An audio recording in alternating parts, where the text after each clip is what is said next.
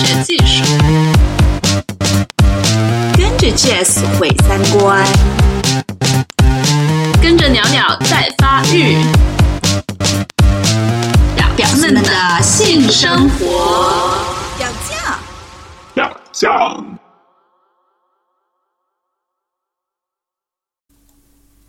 Hello，大家好，我是云老师，欢迎收听这一期的表酱。这一次呢，我们想跟大家聊一聊关于逼婚这个问题。我们今天请到了两位嘉宾，是宝贝罗和美丽。现在请他们跟大家打个招呼吧。啊，大家好，我是宝贝罗，呃，我的真名叫罗爱萍，我的呃，我二零一四年六月出了呃一本合著叫《中国剩女调查》，然后到一六年大概是五六月份左右会出一本呃反逼婚方面的书，哇，好棒！所以大家有需要的话可以留意一下。嗯，也可以直接跟表酱联系，好像做软广告这样不太好。Sorry。嗨，大家好，我叫肖美丽，我今天感冒了。然后我的主业是呃开淘宝的，我在做一些女权的周边原创设计的衣服。然后我的另外一个主业是做呃社会运动，然后现在我在做一个青年志愿者小组，在广州叫 F 女权小组，我们会做一些话剧和文化活动。嗯，美丽强调她生病了，是因为她今天会咳嗽，而且她咳嗽的声音我们会录进去。而且美丽设计的那个 T 恤已经买了好几件，超爱，就是女权主义者长这样。那啊，个谢谢你的广告。哎，我还能再补充一句吗？好，你又要打广告是吧？对不起，我想跟大家就是交代一下我职业上的变化。嗯，呃，我去去年之前我一直是在广州日报当编辑，但是去年十二月份我已经到了呃广东加斯特律师事务所，开始我的律师生涯。所以大家以后如果碰到什么法律问题，尤其是婚姻家庭方面的纠纷，可以找我哦。嗯嗯，很会很有意义。对对对。好，我们今天呢聊这个逼婚的话题，我觉得很多年轻人都曾经遭遇过。我们首先呢，就是以那种情景再现的方式来讲几个逼婚的小故事吧。我觉得很多人应该都深有同感。嗯，那就是宝贝罗，你先开始你的故事，好的，我来给你配合，就是演一下。好，嗯、那就是哦。云老师，你怎么还不还没有结婚呢？我这不是没遇到合适的吗？不着急。可是年纪都在那儿呢，不赶紧的话，好男人都没了。我我年纪在哪儿呢？我年纪很小的，年纪不就三十多？三十多哪大呀？不着急。不着急，以后万一没有好的男人怎么办啊？结不了婚。哎，男人多了是了。再说这不结婚也没啥，我这一个人过不挺好的吗？男人可不多呢，就男人多，但是条件好的男人不多。没关系，我一个人过，没事儿。可是一个人你怎么生孩子呢？不结婚不能生孩子呀。这，那你最后是要我生孩子吗？也不是让我结婚，生孩子还不容易，随便找个人也都能生啊。那生孩子这么大的事情，不能随便找个人呐、啊。那以后去国外，就是找精子库里买一个精子，就可以任挑，可以挑个质量好的，不用担心。可是没有爸爸怎么办呢？没有爸爸怕什么呀？没有爸爸，没人养孩子呀。你两公婆带孩子出去玩，有人抱孩子，还有人拿滑板车呢。那有人，那可以，我们可以找保姆嘛。而且就是有有爸爸的，也不代表这孩子一定能养好呀。但是没有爸爸的，可能就养的不是那么好的。反正你一个人可能就是不行的，你得认真的想一下这个问题。哎呀，这以后再说吧，现在还早呢。我觉得四十四十多岁生孩子都行，不着急。好吧，无无法对话下去了，无可奈何。对，基本上是被就是被逼婚的，到最后这个结果就是我没办法对话了。好吧，我来讲一下我的，呃，我这个不是我自己本身的故事啊，呃，是我一个朋友他告诉我的，他被逼婚的经历，呃，是一个男生，然后也难免会遇到这样的状况了，就是不仅女生有遇到说年龄大了要赶紧结婚生小孩的问题，男生也一样。是这样的，整个背景是这个朋友的父母跟他一起在家里看电视，呃，看到那种情侣或者是小两口出现的时候，呃，父母就会旁敲侧击的说：“哎，孩子呀，你看人家那个多恩爱，你羡慕不？嗯，不羡慕啊。你看你旁边有个人陪着你，这生活多幸福啊！你一个人多可怜呐、我一个人哪儿可怜了呀？我过得挺好的。哎呦，你早晚得结的嘛！你看那隔壁谁谁谁，人人的孩子都结了，这小孩都快生出来了。你说你这怎么怎么老是不让我们安心呢？我这不是没有遇到合适的嘛，我肯定要找一个好的，就是灵肉契合的，对不对？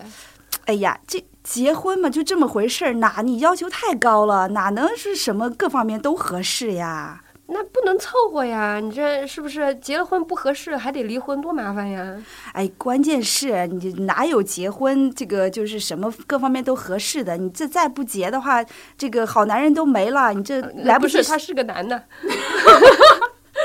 好男人和好女人都可能没了。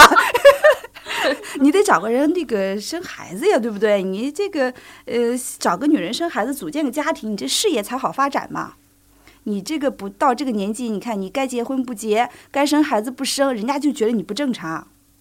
哦，那不正常会怎么样呀？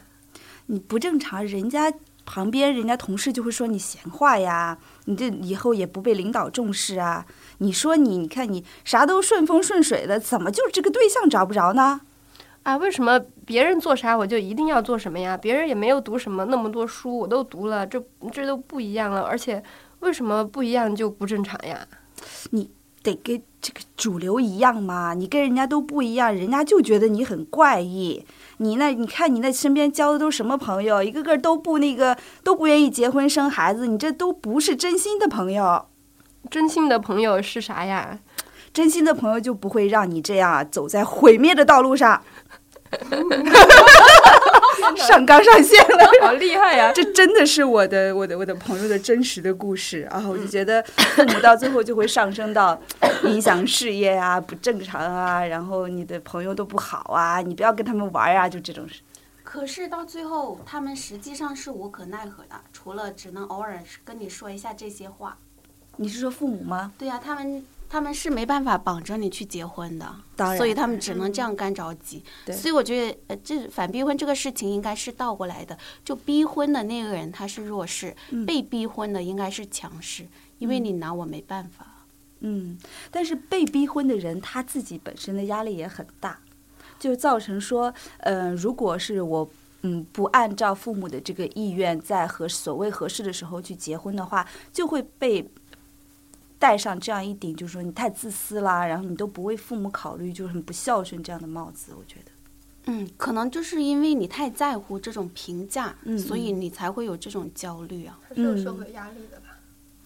有一部分人他没有压力，是因为他不在乎这样的评价。嗯，那在乎的那部分人，他呃，可能一个原因就是说，第一，他觉得自己没有符合自己的行为没有符合这种社会规范，他心里也会很心虚。嗯。第二个就是他觉得，呃，他认为孝顺父母就是听父母的话，不让他们担心自己，嗯就是他很认可这种孝道里面的内容是这样子。嗯，所以他才会产生这种这种压力和焦虑啊。但是如果你要改变的话，其实有一个很简便的方法，就是你不认可他就是了。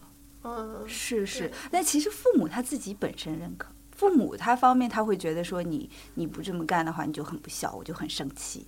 他自己他其实父母心里的那个压力也很大。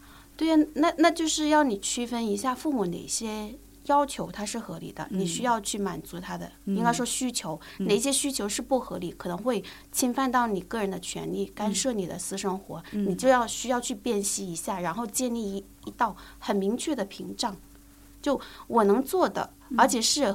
呃，我需要去做的，我就会很努力的把它做好，但是不属于我的义务范围之内的，那就没办法。去做对对，对不管你多焦虑，我告诉你，你不要这样子。但如果你还是继续这样的话，那和我没有关系。嗯，好，宝贝罗已经开始进入深入分析，我们待会儿回来会继续做那个，我先把故事讲完啊。好，还有其实宝贝罗刚刚那一个情景就有点把我之前想讲的差不多讲，但还有一个就是我的父母给我逼婚的时候啊，也不是逼哈，他们就是会说：“哎呀，宝贝罗啊，你看你要是老了以后没有人照顾你怎么办呀？你这生病啦都没有人去照顾你，是不是？”对一个人多可怜，我跟我妈妈也这么说。哎，将来就是我可以跟我的朋友生活在一起，或者我去敬老院，他们就会觉得说，那那些人能够真心的对待你吗？我妈会照顾你。说，我妈会说，朋友也有朋友的生活，人家结了婚的，人家有自己要照顾的人，是不是？对对不可能像亲人一样来照顾你的。对对对，关键就是说，女性的老年女性的丧偶率是很高的，可能会是大概六十岁及以上的老年女性，她的丧偶率大概在百分之四十五到四十九左右你。说男人先死是吧？对对，哎，不好意思，这 这是一个 这是一个现实，就男人的寿命短，女性的寿命长。那最后中就基本上目前来说，中国老人老人呃问题都是呃大部分吧都是女性老人的问题。嗯，那六十岁以上呃的女性老人，那丧偶率这么高，其实他们呃后面的日子就大部分都还是需要一个人度过。你有孩子，但是孩子他有自己的家庭，儿子，然后他不可能整天都陪伴你的。嗯那这个时候就需要你去建立你自己的朋友圈。嗯嗯，那其实对他们来说，也是也可以组建一个非常好、非常坚实的一个朋友圈，互相陪陪伴、互相帮助这对，样。也不见得一定是所谓有子女有什么后代这样。对对对，就一定会我觉得我爸妈那一代对这个是没有想象力的，他们会觉得就是他们特别担心你生一个大的病，然后你的钱就会花光，然后就没有人帮你做一些非常让人厌烦的事情，就是他觉得朋友是没有办法完成这个的，除了除了自己的亲生的孩子。呃其实这个时候可以给他列举一些例子，就是有孩子的，可能他的结果也好不到哪儿。呃对就现在你看农村，孩子逼着父母自杀，然后嗯赶紧把丧事办了，自己就走了。对，但是你怎么能这么看呢？你可以要往好处看呢，是不是可是有一有一很好啊。有，可是就像你这样，你你现在长大了，你有多少日子你是陪伴在父母身边的呢？就那就你要反省，你知道吗？问题就是说，你再反省，现在社会流动性这么高，大部分子女他都是要离开父母的，就就算。要么就在不同的国家，要么在不同城市，在同一个城市，你也在不同的地方住，你不可能整天都对着的。我觉得这种亲情之间的那种所谓的，呃，我的你的子女才是对你最好的，你的父母才是对你对对对最好的，这种呃关关系被过于就是强调了，对对对太过于强化了。嗯以前他是这样子的，但是社会已经发生了很大的变化，就他逐渐变得不是那样子了。但嗯是我们父母他是没有看到这一点变化，所以他的观念仍然仍然是停留在以前的那种情境想象里面。对对，嗯还有就是呃，像我的呃呃妈妈给我。的一种压力，并不是在结婚的方面了，嗯，但是他们会考虑说，如果你不结的话，你怎么有小孩？因为这也是中国的这个特殊的情况，就是说你没有一个合法的婚姻，你是很难就是合法的养育后代。对对但是如果所以就变成了说，婚姻是为了养育后代的一个手段。对那么我就觉得说，当我们有更多的选择的时候，比如说我可以选择不结婚而去生小孩的时候，婚姻对我来说就根本就没有什么意义了。我觉得对对对，现在我们国家的人口问题很严峻，我觉得非婚生育马上就要放开了，大家要抱有希望。你很乐观，你很乐观 对。对对非婚生育，你你一个女一个女生养孩子还是很容易就就会变穷啊，就哦会变得很对对。这跟女性的这个职业上的发展，还有她在社会上所有可能遭遇的不公，对，有很大的关系。对对这都需要改，对但是我觉得目前比较乐观的就是说。呃，现在社会在进步哦，我我已经写了一个提案，就是一个建议信，两会的提案吗，对对，两会的 已经寄给了李银河老师，还有一一一些全国人大代表，呃嗯请请他们呼吁一下。然后我，而且我去研究过中国的人口问题，的确是非常严峻，所以这个问题肯定会全面放开。那所以说，对于那一些他可能会真的很想生育自己的孩子，嗯，然后呃，可能又自己有办法解决经济问题的那一部分单身女性或者是男性来说，可他们就有了这样的一个选择。选择对对对我觉得除了开放之外，还需要一些帮助性的措施，就是帮助经济不那么好的女性也可以选择去生自己的孩子。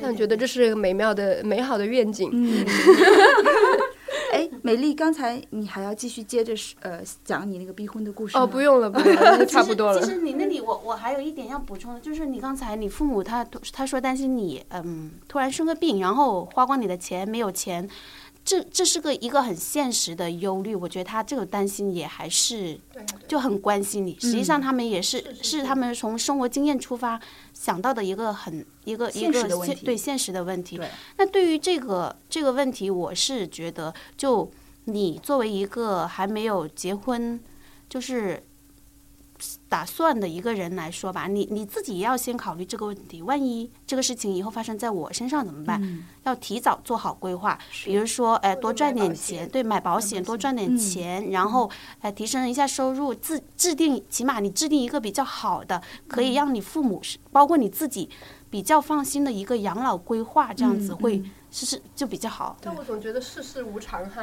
就是我觉得规划不了那么远的事情，对我来说，可能是对对对，嗯嗯嗯，但是就是有一些手段你是可以减少这个风险的，可能也会减少自己的担忧。对对，比如说你真的就是买保险啊，起码呃重大疾病啊，还有养老保险这些你都有比较好的那个那个保障之后，嗯那你可能就生活的会更加轻松一点。还有可以，你父母就没那么担心了。对，嗯，哎，我要把那个美丽哎咳嗽的声音录进去。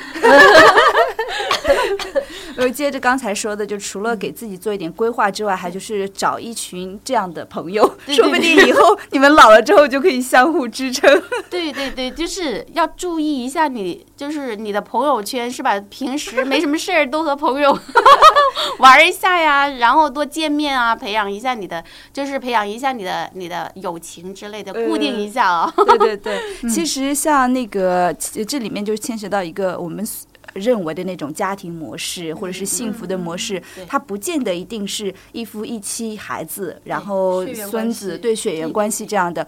像亲密关系有很多种，就我可能跟我的呃朋友、我的表弟表妹，然后或者是就是不想要那个有子女的这样人生活在一起，我们相互支撑，我觉得那种情感上的关联其实更强。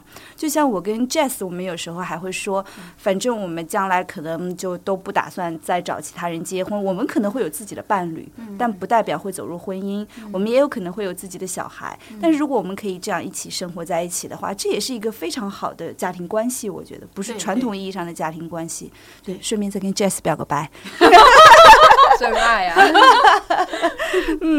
好，那我就是想问问呃两位，当时你们在就是面对结婚呃不就是逼婚这样的问题的时候，你们的感受是怎么样？就是父母一问到这样的问题的时候，你会觉得说哦又来了，还是说在想怎么样去反反问他们，或者是反逼婚？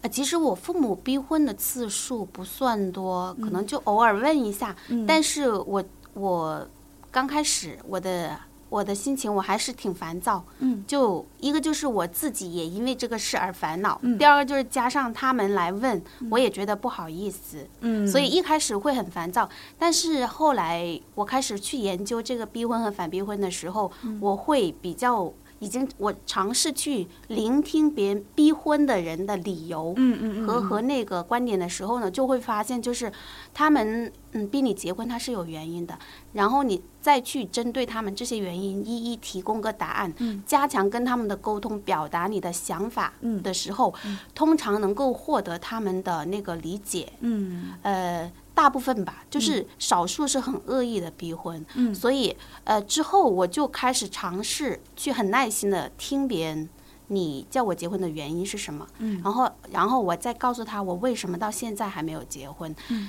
呃就会发现效果比较好。然后这样的，因为逼婚的人很多，嗯然后我就这样的练习很多，嗯所以最后慢慢就会变成就是说，嗯，我可以很平和。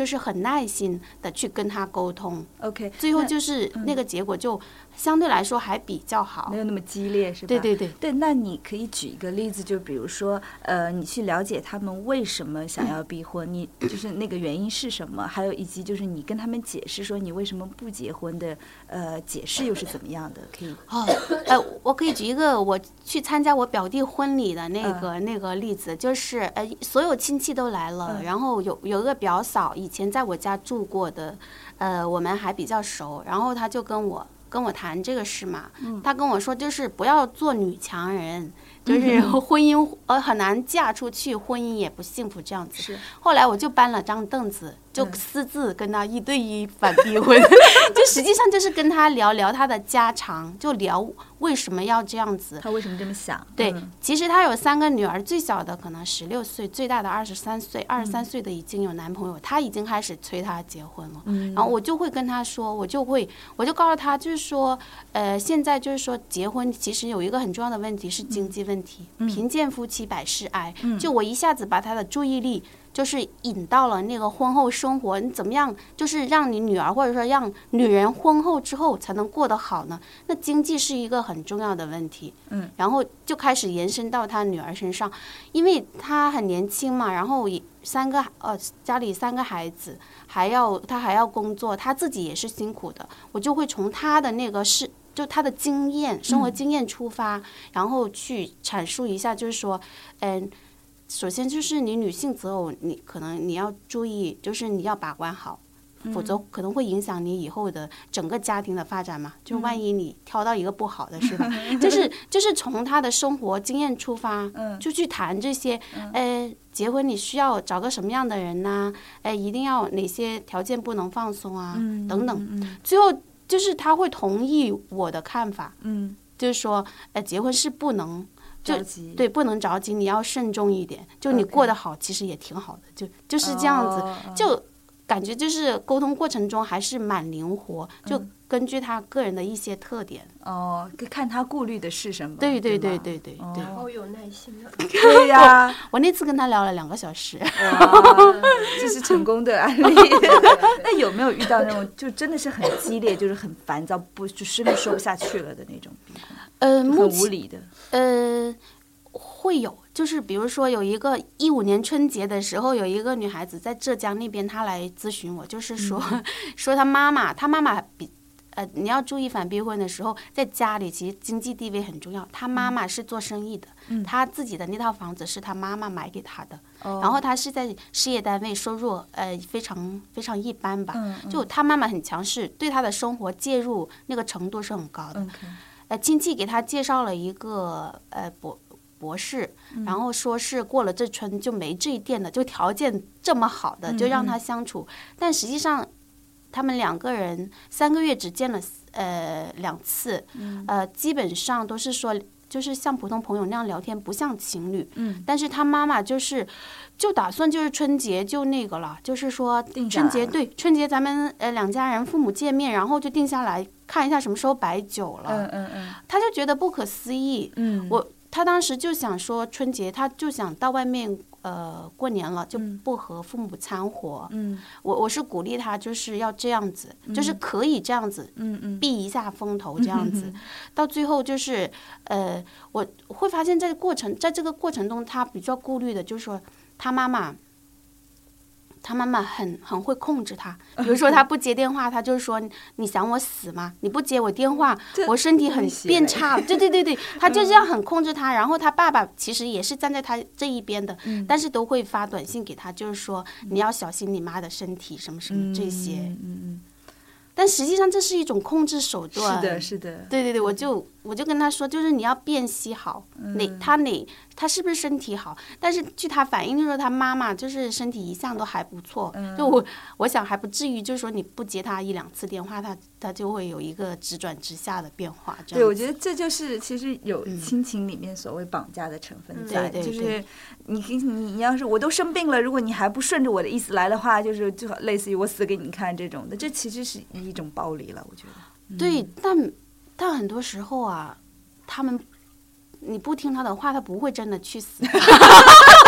对不起，因为因为的确是有这样的案例，就是不过他不是逼婚，就是说一个女孩子，她谈了个男朋友，但是她爸爸不喜欢，他说你不跟他分手，我就去跳楼，他就说你去跳吧，但实际上也没有，就俩人还是结婚了。对，但是这种如果是父母有这种态度的话，我觉得要要很好的跟他沟通，因为你很难就是说你去冒这个险的话，风险也是很大的。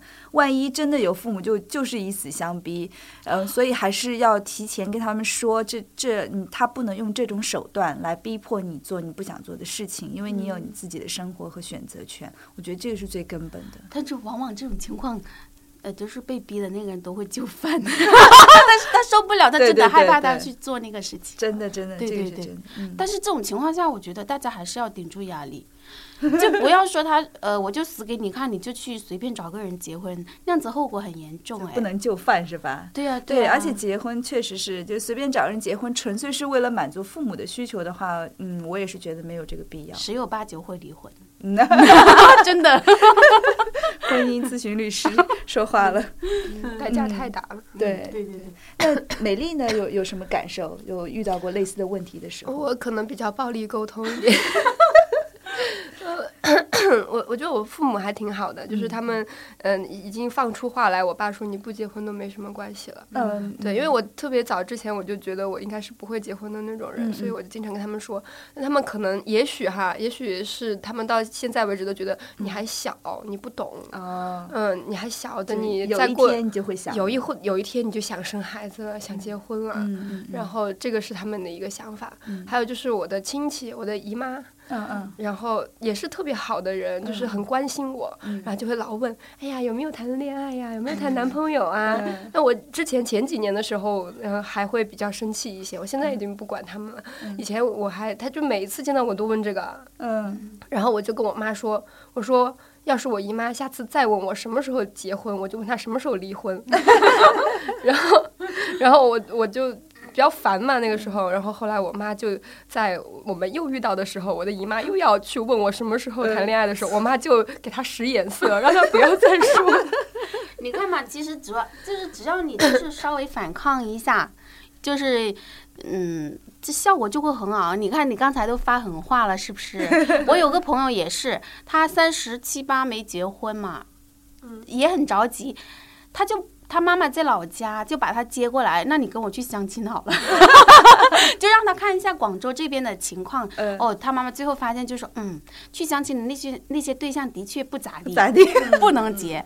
然后我再看看他的朋友，哦，原来还有在广州这种大城市还有很多三十五六啊，甚至四十都还没有结婚的女的很多。然后他就明白怎么回事了。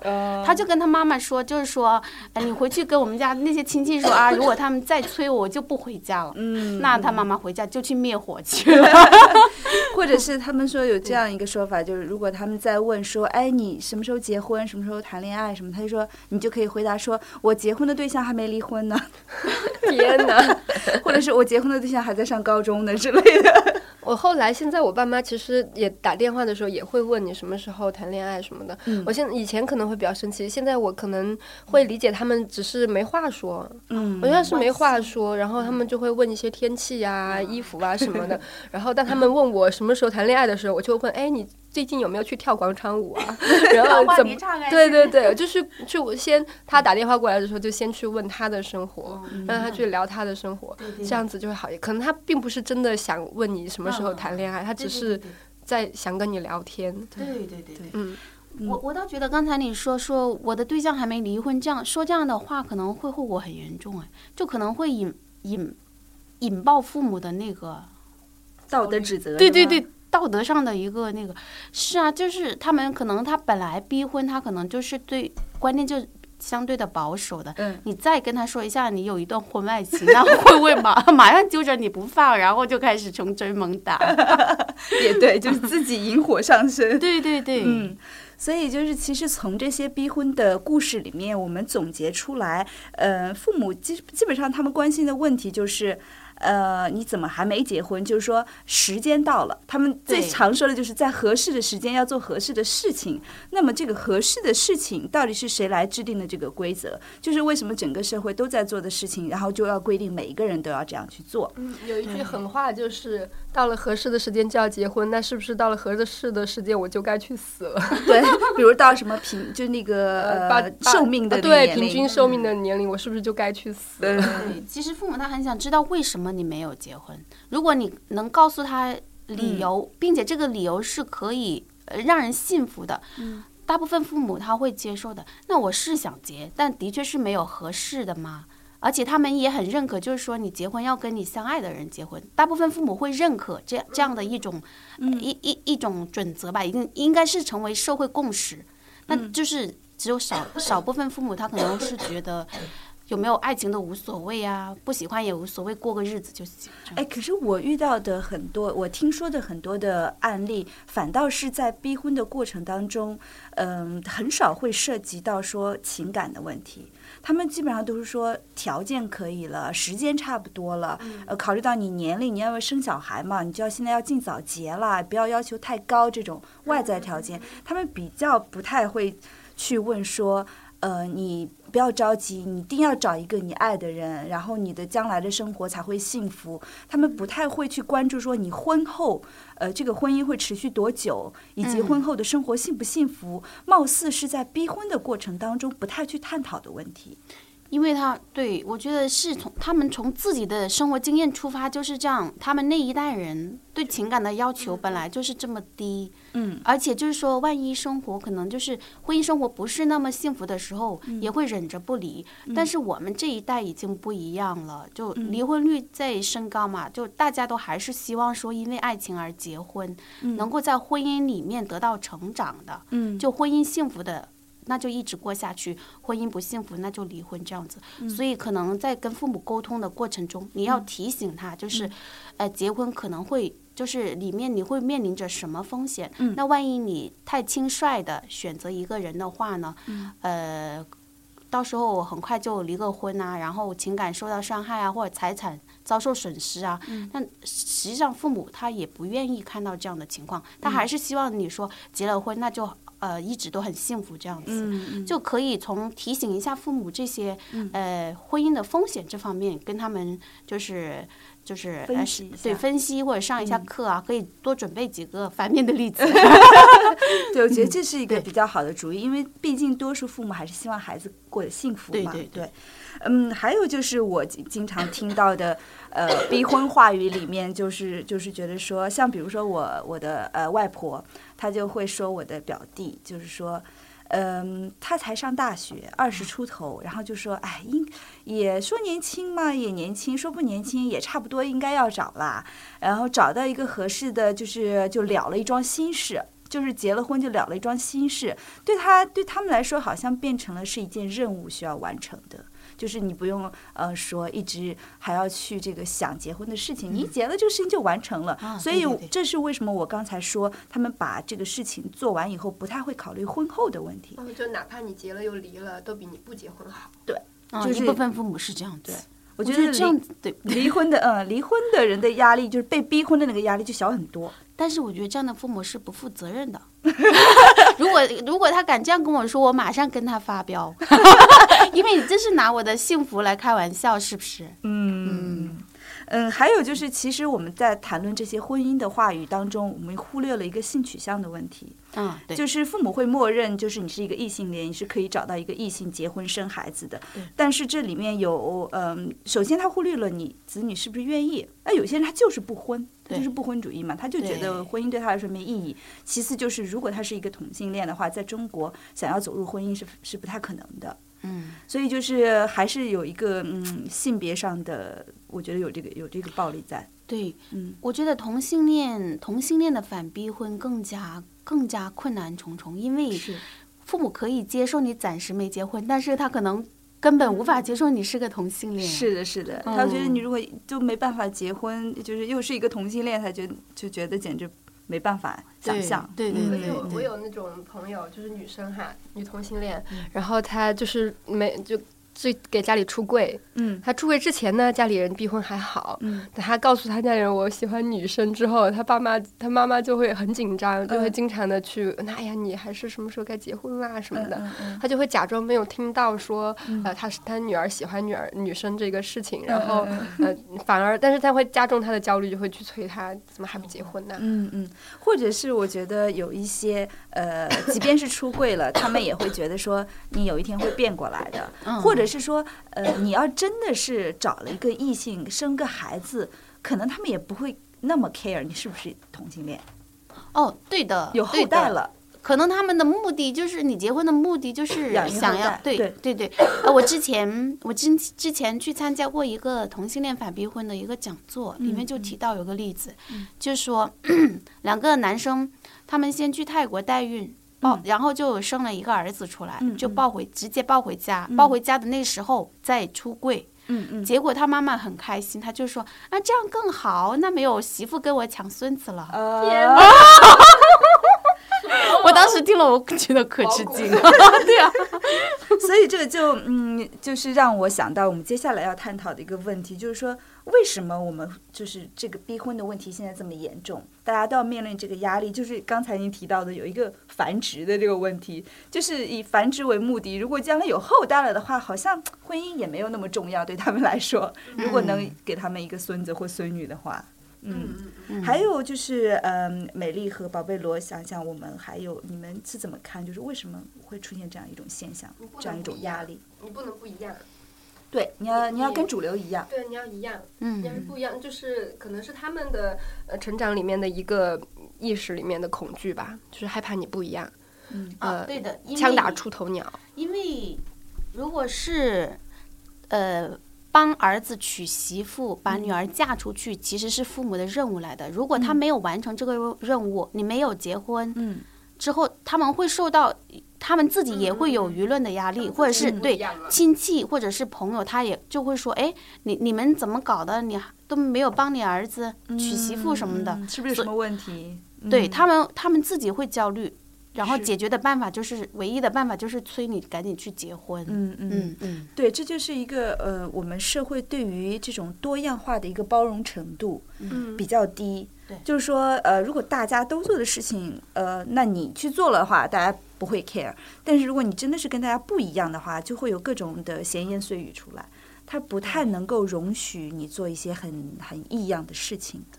对，对。但是目前我觉得整个社会正在发生很大的变化，但是父母那一辈可能他们接收的信息比较少，嗯嗯感暂时可能会感受不到。那我们反逼婚，作为年轻人的话呢，我们呃信息比较来源比较多的话，我觉得我们应该就是向他们，呃，就是传递一些多一点，就告诉他这个社会。已经和以前不一样了，就是是以前可能很多人都是二十三岁、二十三四岁就结婚了，但现在可能都二十，现在可能二十八九才结婚，你就要告诉他社会已经变了，嗯，嗯。就还是需要年轻人你耐心一点跟你父母沟通。对，社会变成什么样？其实我二十七岁没结婚，可能才是正常的；二十二岁结婚才是不正常的。对对对，是是，我觉得跟父母确实是有时候他们不太了解社会的变化，我们需要跟他说。嗯我觉得这个也有阶级的问题。像我接触到的很多那种餐馆的服务员啊什么的，他们可能才十九岁，但是他的小孩已经三岁了。嗯嗯嗯，他们农村的那些也还现在仍然还是特别早就生孩子了。对，有一些是，但是就我目前接触到的数据，就是说全国的晚婚出趋势是非常明显的。不不，他们不是结不结婚，因为他们生孩子的时候还没有满十八岁，就他们还没有在结婚证没有结婚之前就已经形式上的结婚了，然后生了孩子了，满了十八岁之后，他们才会去是十八岁还是二十岁？二十岁，二十岁之后他才会才会去领证儿。所以其实是这样子。嗯，所以其实我觉得这里面呃有一个呃个人意愿的问题，就是说如果是对于呃像刚才美丽提到的这样，有一部分人他就觉得说我很坦然接受啊，我就是年纪轻轻，我可以去结婚，可以去生孩子，我觉得没有问题。那我觉得也是应该要尊重他们这个意愿。我们并不，我们反逼婚并不是就是说反对你结婚，反对你结婚，这是个人的选择，就是我们要提到的说，嗯婚姻它是一种选择，而并不是一个人人都要一定要做的事情。对对对，对，对，我觉得是这样子的。但但是这个选择可能城市的有知识的女性可能会多一些，像像那些农村的，比如说我说的那些服务员的小姑娘，嗯可能他们就没有这个选择，她就也没有什么信息来源，他们就已经结婚了，已但是我经生孩子了觉得那可。能可能是一部分，因为我接，当然我接触的数据它是讲一个平均数嘛，它就是说，呃，现在中国登记结婚的，就是说比例最大的大概百分之三十九左右是二十五到二十九岁这个年龄段。嗯嗯嗯，那中国的那个呃平均初婚年龄啊、嗯是女女的二十三岁多，男的二十四岁多，嗯但是平均出出狱年龄是二十六岁多一点。哦就实际上就是说，大家我发现大家可能嗯呃就是结婚可能二十三四。看起来还蛮早的，但是生孩子都已经到二十六了，嗯嗯嗯。就整个社会感觉，包括是农村和我们想象的还是不一样。嗯嗯。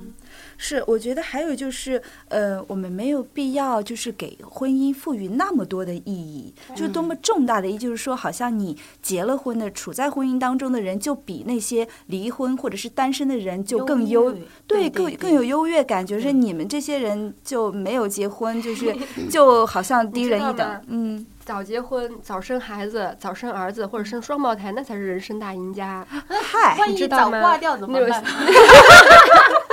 人生大事那么早就完成了。那些那个新闻，特别是娱乐新闻的报道，都是啊，人生大赢家，谁谁谁又人生大赢家了，然后就是生了孩子嘛，就是结了婚嘛，然后就大家有这个价值导向，就是觉得呃，不管你个人多么的成功，尤其是女性啊，嗯不管你事业上多么的有成功，你自己的生活多么的精彩，那不重要，要看你有没有结婚，有没有生儿子，还是有这个东西。对我曾经写过一篇文章批评这个，就是当时有一个说是呃一个呃美女硕士毕业典礼上，呃哦带着自己的老公有两个宝宝啊，有一个宝宝肚子呃肚子里还有一个宝宝嗯，就说他是人生赢家，然后我就打了一个很大的问号，就觉得说给他一个人生赢家定义是什么？就首先是个美女嘛，其次是学历高嘛，硕士嘛，然后就是有一个比较有钱的老公，呃，看起来家庭美满，有两个孩子。嗯，就仅此而已。就是说，用这种模式来定义赢家，那我说其他的那种就都是输家了吗？难道？嗯。还有就是，呃，如果我们想要再倡导，就是个体对于婚姻的自主选择权，还有就是一些很配套的东西要上来，就是除了我们刚才提到的，就是呃经济自主。经济自主就牵扯到就是女性在职场上的，要就是跟男性的同样的平等，包括收入，还有这个升迁的机会。对对，还有就是说，呃，社会上的这些歧视要消除，包括性别上的平等，还有就是性取向上，就是要要有相相应的减少一些歧视吧。我觉得，不管是处在婚姻当中的，还是婚姻外的，还是你是同性恋、异性恋，如果是这个不消除的话，就去谈婚姻平等的话，可能就有点虚。我觉得如果环境这么好了的话，可能想结婚的人就更少了。是啊，这就 所以这就是一个一个就更加自由、更加自主选择的环境了。对，我觉得嗯这些不平等，它就是一个逼婚的一个环境原原因之一，就是逼，对对对特别是逼女性去结婚的一个原因之一，就是这些资源的不平等。对但是说到说到结婚的话，真的有那么幸福吗？我很怀疑。有时候我早上醒来的时候，躺在床上，我突然就很觉得自己好幸福啊！就是年纪这么大了，竟然还不用做家务，真的。都一把年纪了，都从来没没怎么做过家务。嗯，其实我们的父母，我觉得他们心里也是有数的。嗯就比如说，呃，前段时间我们在家讨论我一个表弟快要结婚的问题，然后我妈妈当时就发了一句感慨，她说：“哎，其实呀，为了真的为了孩子他一个人的幸福的话，我们真的不要让孩子结婚，因为他。”他说：“就他看到的身边处在婚姻当中的人来看，真的是幸福的是非常少。这他也敢说，开明的妈妈，对，因为当时我我是看我表弟没有特别积极的去响应结婚的事情，反而是他的妈妈，呃，就是开始安排说，嗯，房子也买啦，然后差不多要开始提亲结婚了。然后我就跟我表弟说，就是你一定要出于你自己的意愿，不要觉得你妈妈想让你结你就结。然后当时我的妈妈就说这么一句话，她说，嗯，就是感觉是条件都成熟了，就应该要去结了。她说真的是心疼孩子的话，就会觉得说还是谨慎的走入婚姻比较好。嗯，对，我觉得个人的话，你也要你要牢牢的把握你自己的就是人生的选择权，不要说他是我父母，然后呃他们给我安排好这些，为了不让他们担心，那我就就是按照他们的话那样去做，就结个婚就行了，就千万不要这样子，因为很多事情你做了。你做了那个选择，可能是父母帮你做的，但是后果是要由你由你来承担的。我有个朋友，他的表弟也是这样子啊，就是他两段婚姻都结了，都离了，都是父母安排的。第二段的时候，他结就是办婚礼那天，在他就蹲在大马路上哭了。哦，就因为那个女孩子不是他喜欢的。哦，对对。哎，不过婚姻和爱情也倒是也是没有必要一定要绑在一起了，它本来是两码事。但但是我觉得提倡因为爱情而结婚就是一个社会进步啊。你不对吧？是吧？对啊，嗯，对，就如果没有感情的话就离嘛，大家不要看得太。对啊，就希望说婚姻只有两种，一种是幸福的，一种是不幸福的。那幸福的你就继续好了，不幸福就解体，重新组合，是不是？对，其实这就是一个关系的形成和呃分解而已。就是刚才说到的，就是婚姻的意义，就是不要赋予那么大的意义。其实它就是一种关系的存在，就像一种友情。我们友情可能出了问题的时候，那我们就保持点距离，对，就不一定非一定要捆绑在一起。嗯，对，而且你们开头在讲说，就是反逼婚的时候说，就是要找一个喜欢的人。其实我想，他们如果不自不是很考虑感情，也是说得过去的呀。对，也很容易。对，因为婚姻本来就是一种经济上的合作的关系啊。如果那些然后两个人关系反而不是那么近，说不定他们还可以处得久一点。真的，真的，合作式的关系可能还更长久一点。对对对，我觉得也许也是他们的经验。嗯，但是我总觉得，就是说，呃，可能处在这样的、这样的没有没有爱情的关系里面，幸福感会更难产生吧？会不会？去别的地方找爱情吗？是，你们能够接受吗？这样就变成了开放性关系，是不是？大部分的人都出轨吗？啊，这个这个律师。出轨，我觉得那是另外一回事儿。但是起码当你说决定去结婚的时候，还是就是说你爱他，他爱你，带着情感，对对对，这样再去结。就呃，就是如果婚姻是短暂的，那起码这么短暂的时间里，你还是很幸福的嘛，是不是？所以这个婚姻呃，到底是什么样的关系，就因人而异了。嗯，但是我们还是希望就是一再强调的，就是它是一个个人的选择，我们不要对他就是呃没有处在婚姻当中的人进行。一些评判，或者是觉得他们是处在一个什么道德上的劣势，他们选择不结婚的人，也不代表他们不孝顺，或者是很自私，他们只是现在努力把自己的生活过好。我们也不歧视结了婚的人，对我们也不歧视。呃，我希望帮助结了婚的人。不好意思，因为我是，的确就是和很多人的那个体 感受一样，我觉得周围的婚姻里面幸福的人太少了。就我还是希望，就是说大家能够正视一下我们的婚姻为什么会这样子，就为什么那么多人不幸福。嗯，原因在哪里？那我们一起来探讨，找出原因，再一一把它解决。希望所有结了婚的人都很幸福。嗯，但是有一点可以确定的是，被逼出来的婚姻是十有八九是不幸福的。对对，所以千万大家不要迫于压力而选择婚姻。对，而且我觉得父母也没有那么可恶啦，就是只要 只要你好好的跟他沟通，很多父母都还是很通情达理。嗯，我就认识一个，他就觉得自己呃生了两个孩子嘛，然后呃她。丈夫的收入不是很高，就家里的呃买房子首期都是她攒的，他们工资很低，就四五千块。嗯，她就觉得女人结了婚很辛苦，她希望她女儿不要结婚。就她就真的是很很为她女儿着想。嗯，所以父母当然也是不同的，呃，父母有不同的这个方式。呃，我们也希望大家就因为宝贝罗是比较乐观积极的，我跟美丽是对比较消极的，是属于。也时不时还会歧视一下结婚的人，我不会，好吧，不要把我拉到一起。所以，但是不管怎么样，就是嗯，希望大家第一个是不要因为呃被逼迫而选择婚姻，呃，其次就是呃大家少一些歧视，大家都平等对待，就是给那些未婚的人，就是或者是选择不婚的人也少一些压力，这样我们。大家和谐共处嘛，对吧？对对对，何必搞得多元嘛？对，多元嘛，大家好才是真的好。是啊，就是别人怎么变态都不要去干涉别人变态的那种心态。对对对对对，你有变态的权利，对。其次就不影响你。嗯，是的。其次就是呃，我们也希望嗯，用这种平等的方式多去推动一下呃，对于女性呃，就是这种权利的提高，呃，包括在职业上、经济上，嗯、的一些怎么说呃。